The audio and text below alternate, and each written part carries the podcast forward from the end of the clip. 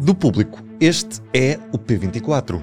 Hoje estamos de olho nas vindimas, um ano que vai dar mais vinho e será melhor qualidade.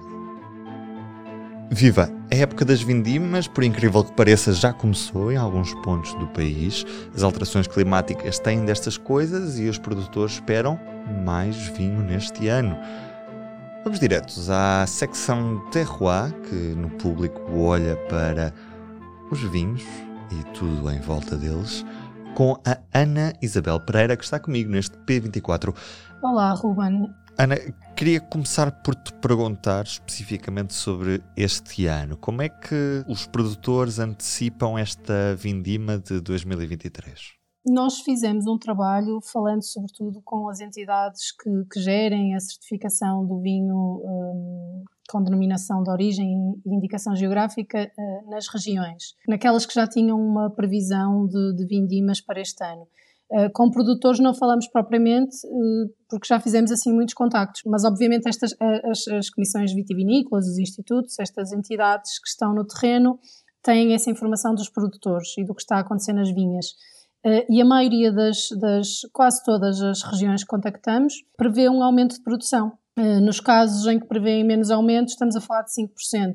Eh, e depois há aqui um caso uh, sui generis de que vamos falar com certeza, que são os Açores. A, a, a região vitivinícola dos Açores prevê um aumento brutal de 250% a mais na produção, que já posso explicar. Vamos mesmo precisamente a esse caso. O que é que leva os Açores a terem este aumento brutal na, na produção vitivinícola este ano? Então, olha, eh, este foi de facto a previsão de, de vindima no, nos Açores e esta previsão de um aumento de 250% foi um dos destaques do trabalho, do texto, e aquilo que me explicam os responsáveis da Comissão Vitivinícola Regional dos Açores é que este aumento, para nós brutal, se explica pelos últimos três anos muito maus, ou seja, foram anos vitícolas uh, muito maus nos Açores, motivados uh, com redução de produção uh, significativa, motivada por, por condições más, portanto, atmosféricas adversas. Para teres uma ideia, no ano de 2020, face a 2009, a quebra de produção foi de 43%, por exemplo, e no ano a seguir, 21,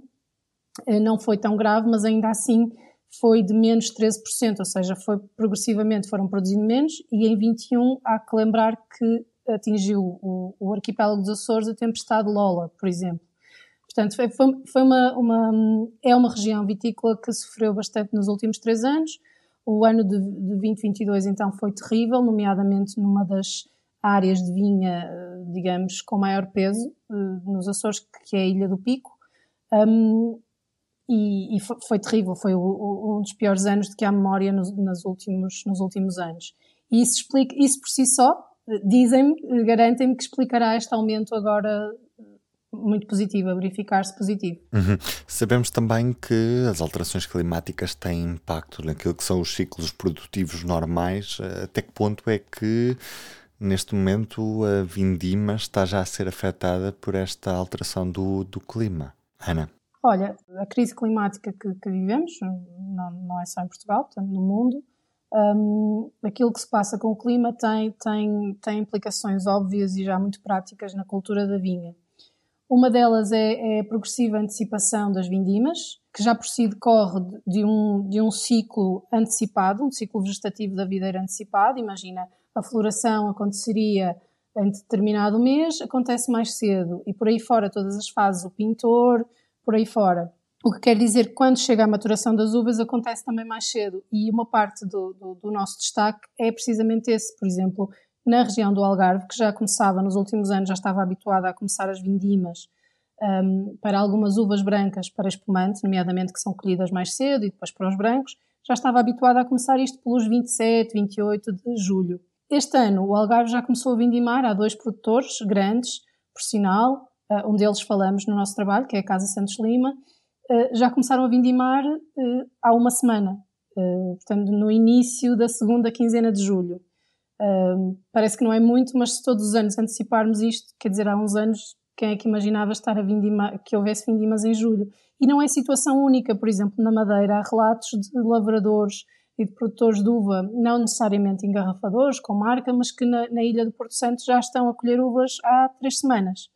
Claro que estão, estamos a falar de vindimas, isso depois também é uma questão uh, interessante de ver no terreno, que depois decorrem numa espécie de para-arranca. Portanto, foram colhidas duas ou três castas uh, que estavam mais, uh, portanto, que já de si são mais precoces, mas com estas condições climáticas ou climatéricas avançam um pouco. Depois, se calhar, se for preciso, a vindima para uma semana, isto sempre sem sair do mesmo produtor, por exemplo. Passado uma semana ou duas vão colher mais uvas brancas, os tintos só lá para meados de agosto e por aí fora.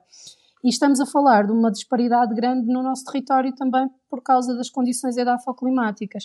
As regiões que terminam mais tarde vão ter vindimas até ao final de outubro. Uhum.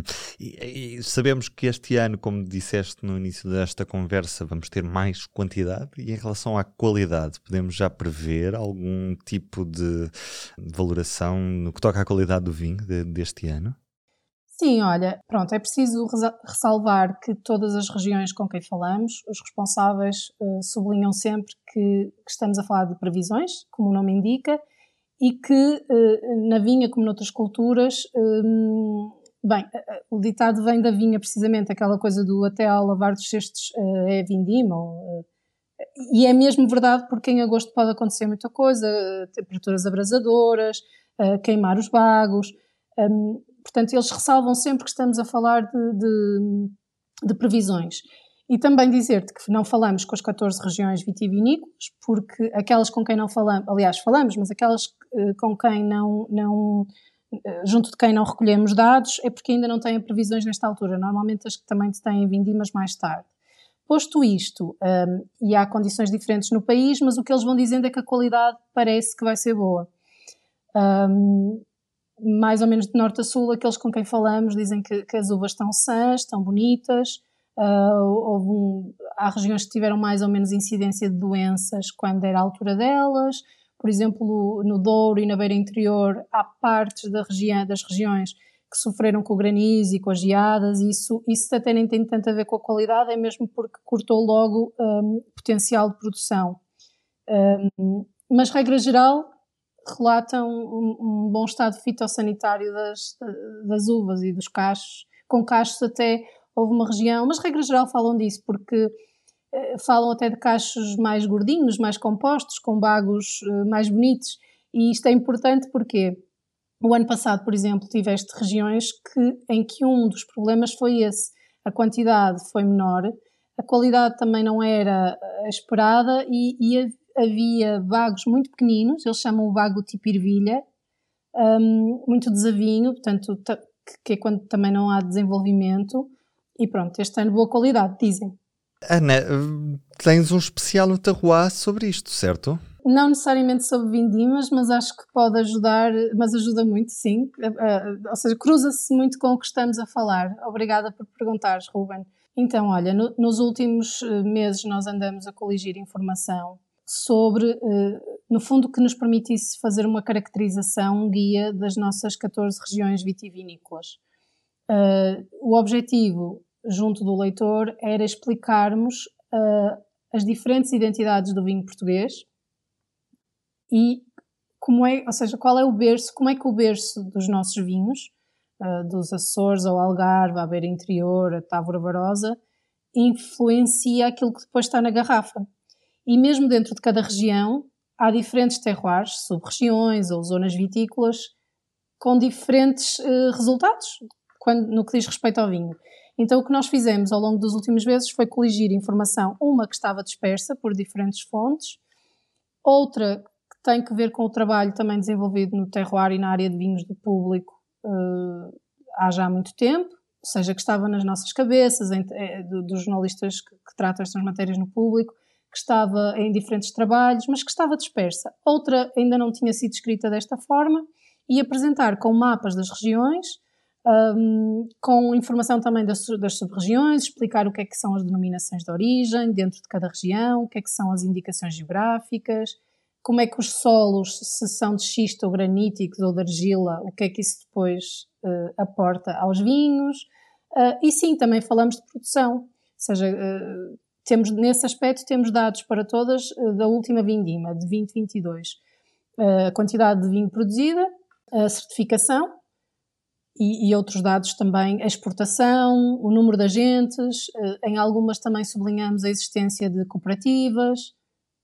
É, é, Chamamos-lhe um guia, portanto, o, não é um guia para o verão, mas não sendo para o verão, ou seja, é um guia do nosso Portugal vitivinícola, mas não sendo para esta altura, eu imagino que quem viaje possa achar interessante picar ali alguma informação e perceber que, que, cada território do, do, nosso país, eh, em cada território há vinha e há vinho.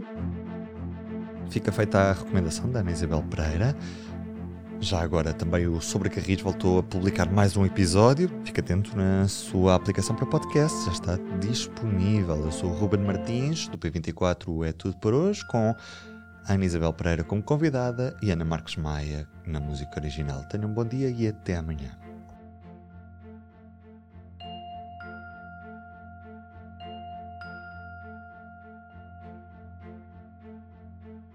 O público fica no ouvido.